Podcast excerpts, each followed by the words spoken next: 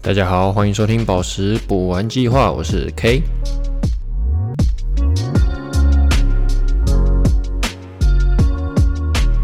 那么第三集的 Podcast，我们来简单的聊一下蓝宝石。这里的蓝宝石指的是蓝色刚玉，又或是蓝色蓝宝石，那也是目前最具商业价值石头的一种。蓝宝石的英文为 sapphire，在拉丁语中是蓝色的意思，而拉丁语要源自于伊特拉斯坎文明，所以蓝宝石的历史最早要追溯到公元前七世纪。那时候它被伊特拉斯坎人作为装饰品佩戴。那伊特拉斯坎呢，是位于意大利中部的古代城邦国家，后被罗马人吞并。那当时所属的时期呢，是青铜时期。正因为他们被罗马人吞并后，所以在之后的几个世纪，都可以从希腊、埃及和古罗马看到蓝宝石的踪迹。随着东罗马帝国的灭亡，蓝宝石开启了在中世纪的新旅程。那在中世纪也被人们真正的记录并运用到生活中。在这边插一个题外话，就是中世纪以前，蓝宝石这一词可能一直被用于形容青金石，因为他们不会分辨。那么中世纪呢，出了一本书《Stone of Book》，描述了三种宝石学说：第一种科学宝石学，第二魔法或占星宝石学，第三具有基督象征意义的宝石学。那这边有个重点，就是我们玩游戏所说的附魔，就是从这时候开始的。那宝石的附魔起源于中世纪啊。由于占星和神学出现后，中世纪出现的宝石象征的意义就不仅仅局限于自身的价值魅力了。宝石被赋予神奇的品质，可以防止伤害、治愈疾病，就像其他自然符号、动物、植物一样。蓝宝石的象征意义可以追溯到巴比伦早期，甚至在旧约时代的早期也能看到，如大祭司。装饰胸甲的十二块石头，这十二块石头代表以色列的十二个部落。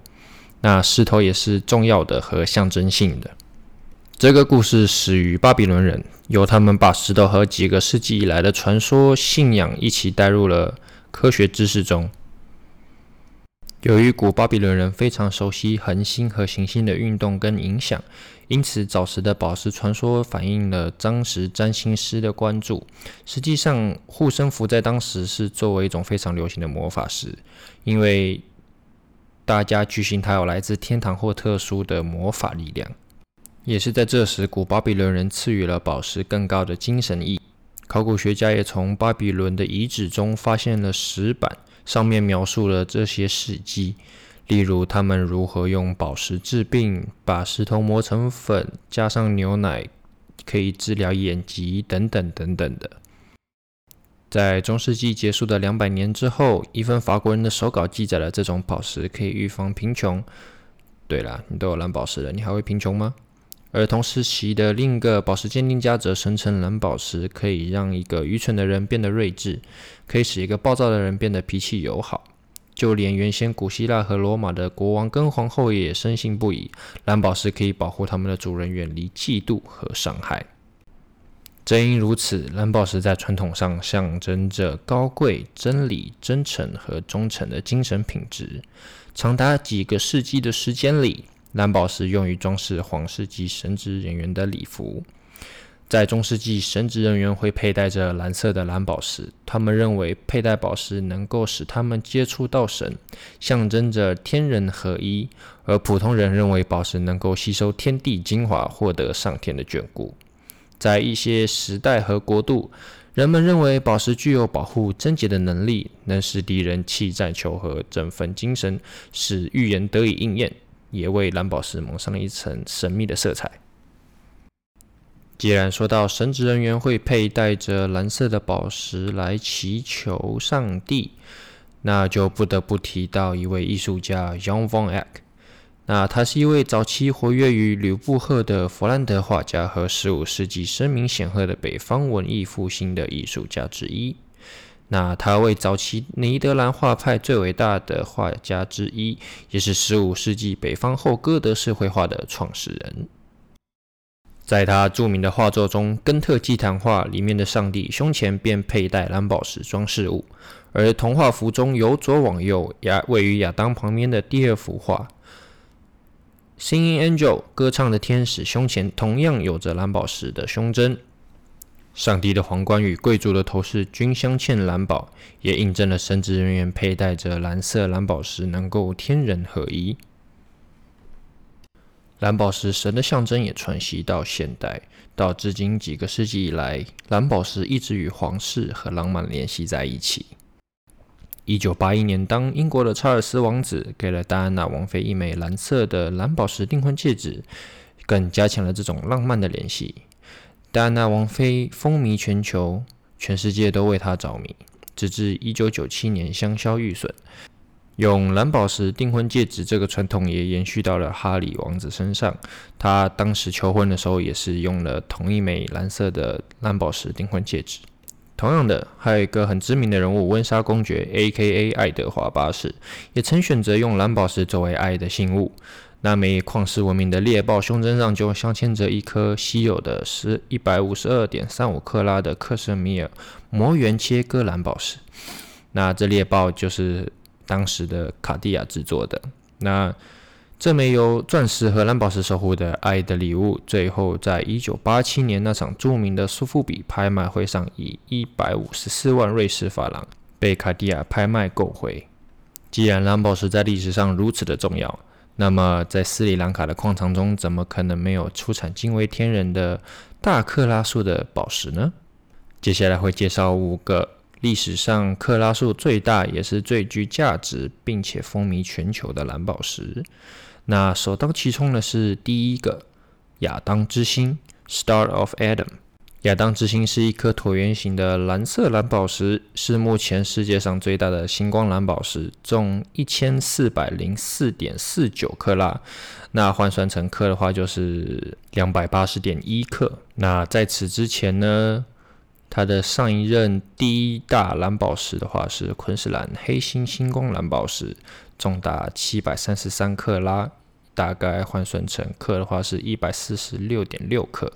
如果大家对克拉数没有概念的话，那可以举个例子：目前最大的亚当之星的话有一千四百零四点四九克拉，那换算成克就是两百八十克，也就相当于有五个鸡蛋重量在你手上。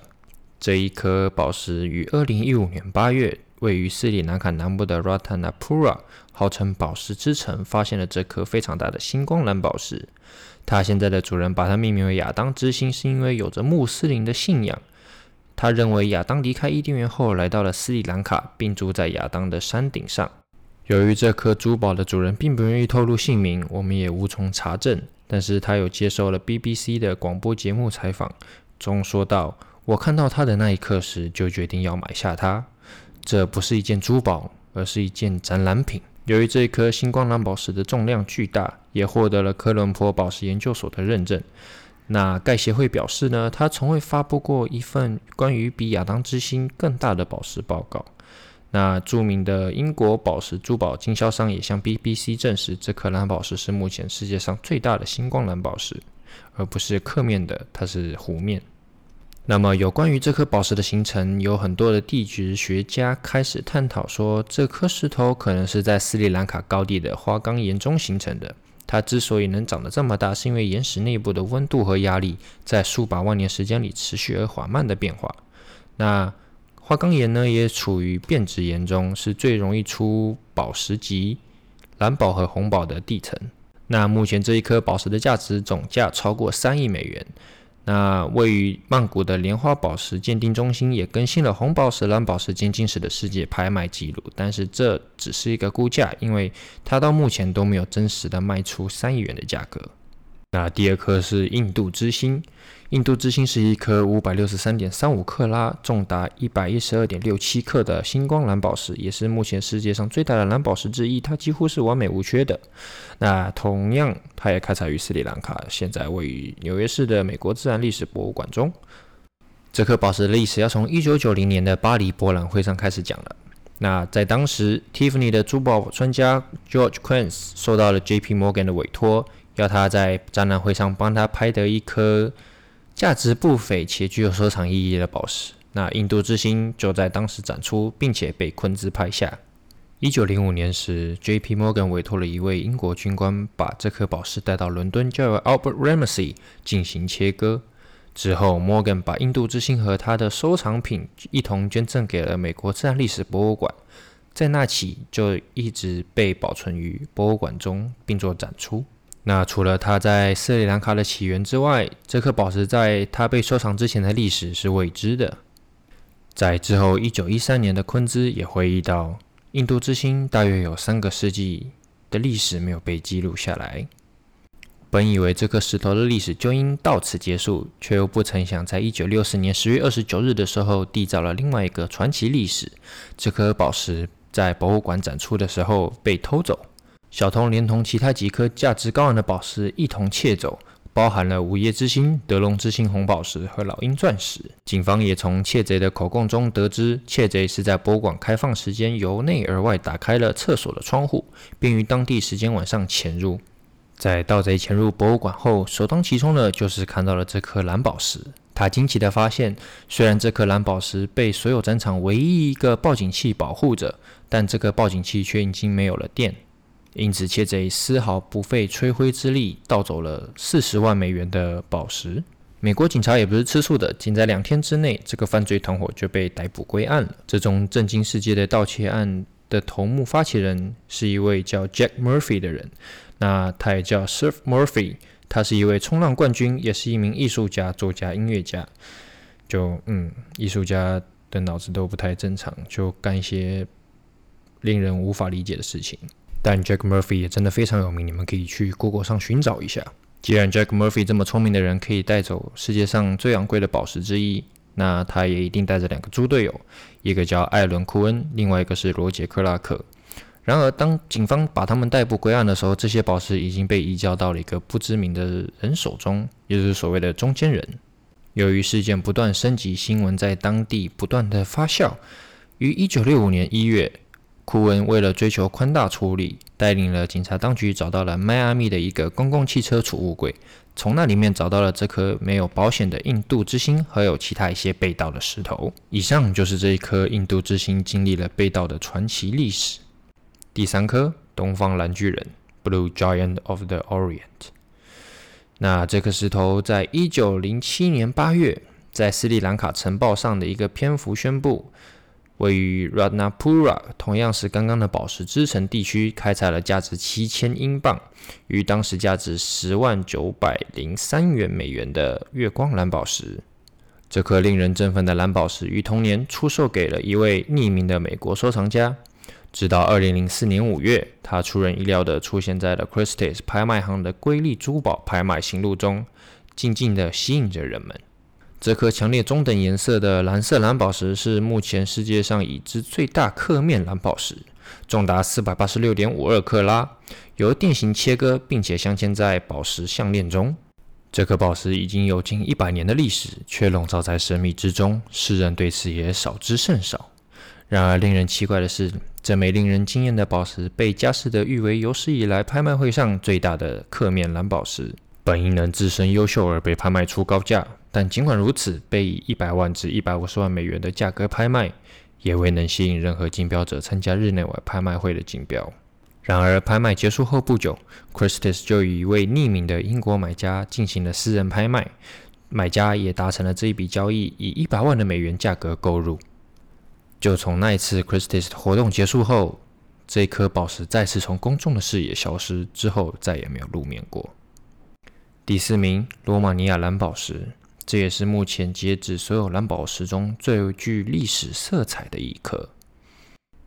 关于这颗宝石存在的最早记录显示，于1913年左右被放在了卡切尔于巴黎的工作室内，最初被镶嵌在沙托与其他一些蓝宝石项链中。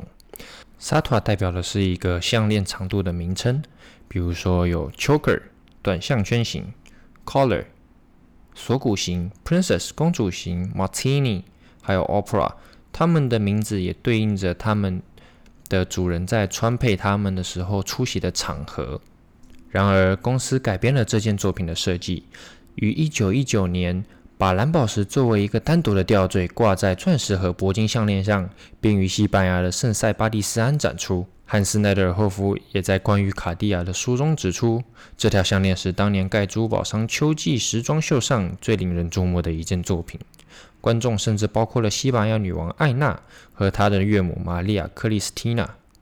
据纳德尔霍夫表示，艾娜甚至当时试戴了这条项链，可能是希望她的丈夫阿方索国王为她购买。啊，可惜阿方索不买账，这个小气的男人。另外一位君主便买下了这条项链，便是当时罗马尼亚国王 Ferdinand。一九二一年，他以分期付款的方式买下了这条项链，总共花了一百三十七点五万法郎。Ferdinand 娶了具有魅力和戏剧性的玛丽皇后之后，便以协约国的一方加入了战争。在战争期间，玛丽在俄国失去了许多的珠宝。她和 Ferdinand 在战争期也在寻找她宝石首饰盒里面的替代品。战争结束后，罗马尼亚的政治走向仍旧复杂。Ferdinand 于1927年去世，他的儿子卡罗尔开始了动荡的统治。丑闻、退位，最终流亡海外。一九四七年，卡罗尔唯一的儿子 Michael 登上了王位。在那之后没多久，又被政府逼退位。迫于家庭的处境越来越艰难，蓝宝石吊坠也无奈被卖出。买家是珠宝界的另一个重要人物 Harry Winston。对，就是那个有着纽约之王称号的 Harry Winston。蓝宝石吊坠的王室故事本可以就此结束，但事实总是事与愿违。文森特·梅兰在《女王的珠宝》一书中写道：“Harry Winston 将这枚蓝宝石吊坠卖给了一位富有的希腊公民，而这位希腊公民转身赠予了希腊的王后配偶保罗国王的妻子弗里德里克。而之后，弗里德里克也将这颗蓝宝石悬挂在了一条珍珠和钻石环绕的项链上。一九六四年，弗里德里克去纽约度假时，也带着这颗蓝宝石。”同年九月，在他唯一的儿子康斯坦丁二世国王和丹麦公主安妮玛丽的婚礼上，他也穿戴着。一九六五年，他还在希腊王子 Michael 的婚礼上佩戴了这颗蓝宝石。但在那之后，蓝宝石的下落开始变得模糊。希腊的君主制在二十世纪七十年代被永久废除，他们一家流亡国外。皇后弗里德里克最终定居在西班牙。他的女儿索菲亚是那里的皇后，而国王和他的家人则搬到了英国。二零零三年十一月，这颗蓝宝石再次出现在日内瓦佳士得拍卖。在拍卖笔记中，该拍品是由一个贵族家庭拍卖的。在那之后，坊间开始流传两种说法。第一种说法是，希腊王室在弗里德里克女王去世后的一段时间内，悄悄地处理了这枚蓝宝石吊坠。而这枚蓝宝石吊坠被一个贵族家庭购买，然后决定在公开拍卖会上出售。那另一种说法是，这些贵族就是前希腊皇室成员。王室成员通常会以略微匿名的方式展示拍卖物品。当然，也有事实证明，那些确定了王室来源并与现任王室所有者有联系的物品，在拍卖会上可能会卖到更高的价格。但出售王室珠宝也可能会引发成员的一系列不满，尤其是当一件物品来自一位慷慨的同胞的礼物时。这枚同时被两位女王所拥有的蓝宝石吊坠是当时拍卖会上最大的蓝宝石。当木锤落下时，这颗蓝宝石也拍出了理所应当一百四十多万美元的价格。如今，这颗宝石归私人所有，但于二零一四年。这颗宝石作为卡地亚风格与历史展览的一部分，在巴黎展出。近一百年前，这枚宝石曾在卡地亚的西班牙秋季时装秀上闪闪发光。如今，它又一次让公众眼花缭乱。接下来这一颗同样也是世界上最大的蓝宝石之一，但是却没有了神秘的历史色彩。它就是洛根蓝宝石。洛根蓝宝石是来自斯里兰卡的一颗电形桌形的蓝宝石。那它重达四百二十二点九九克拉，约为八十四点六克，由二十颗圆形明亮烛形的钻石包围，总重量约为十六克拉。这颗与鸡蛋相当大小的蓝宝石是以波利洛根的名字命名的。他在一九六零年把这颗宝石捐赠给了史密森学会。这颗蓝宝石随后被放置在美国国家自然历史博物馆内，与俾斯麦蓝宝石项链、霍尔蓝宝石和钻石项链共同展出。听完了以上这些历史上最著名的蓝宝石，想必大家对宝石的原矿也很感兴趣。毕竟大家也不想在野外看到相同的蓝宝石的时候与它失之交臂。那我们来讲一讲蓝宝石的晶体。晶体呢，常常为柱状或者是板状六边形晶体，它会连接平直的底部轴面，相邻的角落处可能出现鳞面。也可以出现六边形双角锥，由于锥面、柱面发育程度不同，从而产生长而薄及短而厚的双锥。连接平直的底部轴面，某些会呈现筒形外观。可以想象一个六边形的柱体，把它的两端的平面缩小成两个尖角锥，两头尖尖的样子。筒形呢，会像是一个六边形的橡木桶。那在锥角和柱面上，可能呈现水平生长的条纹。桌面上呈现三角形生长纹，这个生长纹呢，就跟红宝石是类似的。有可能这样子的描述对于大家会过于抽象，也可以点连接进入我的网页内，看到关于这段描述的图片的样子。既然蓝宝石会有颜色，那不免俗的就会有处理。大部分蓝宝石都经过热处理，改善它的颜色，通过控制温度。也可以加上它的颜色，或使它的颜色变淡。还有一种叫扩散处理，通过向内扩散必要的化学元素，可以诱发蓝宝石外部的色彩和星光效应。那扩散呢，可以使蓝宝石有不一样的颜色。比如说，它原本进入反应炉内是红色、是蓝色的，它出了反应炉之后，可能会是红色的，或是黄色的。我们可以通过在宝石表面涂覆氧化铝和适当的化合物，将宝石置于高温下数天时间，扩散铁和钛可以获得蓝色，扩散铬金属可以获得红色，而扩散镍可以获得黄色。而星光效应需要加量加入大量的钛金属，而这种方法渗透的深度很小，只有零点几毫米，主要是受工艺本身的限制。即使在要求很高的温度下进行，速度也是很慢。那宝石的养护呢？在珠宝的清洗液下是十分安全的，但是要避免有充填处理的情况下加热宝石，避免宝石破裂。也不要清洗，更不可用治愈超声波清洗机或是蒸汽清洗。那如果有扩散处理或涂层宝石，不要进行抛光，因为扩散的工艺。只会渗透到零点几毫米，那通常一抛光之后，这层宝石的颜色就被抛磨掉了。本集的 podcast 节目就到此告一段落，有任何问题，欢迎在 Apple Podcast 留言区告诉我，或者是直接私信 IG 小盒子，相关链接会放在 bio 里面。那我们下期见，拜拜。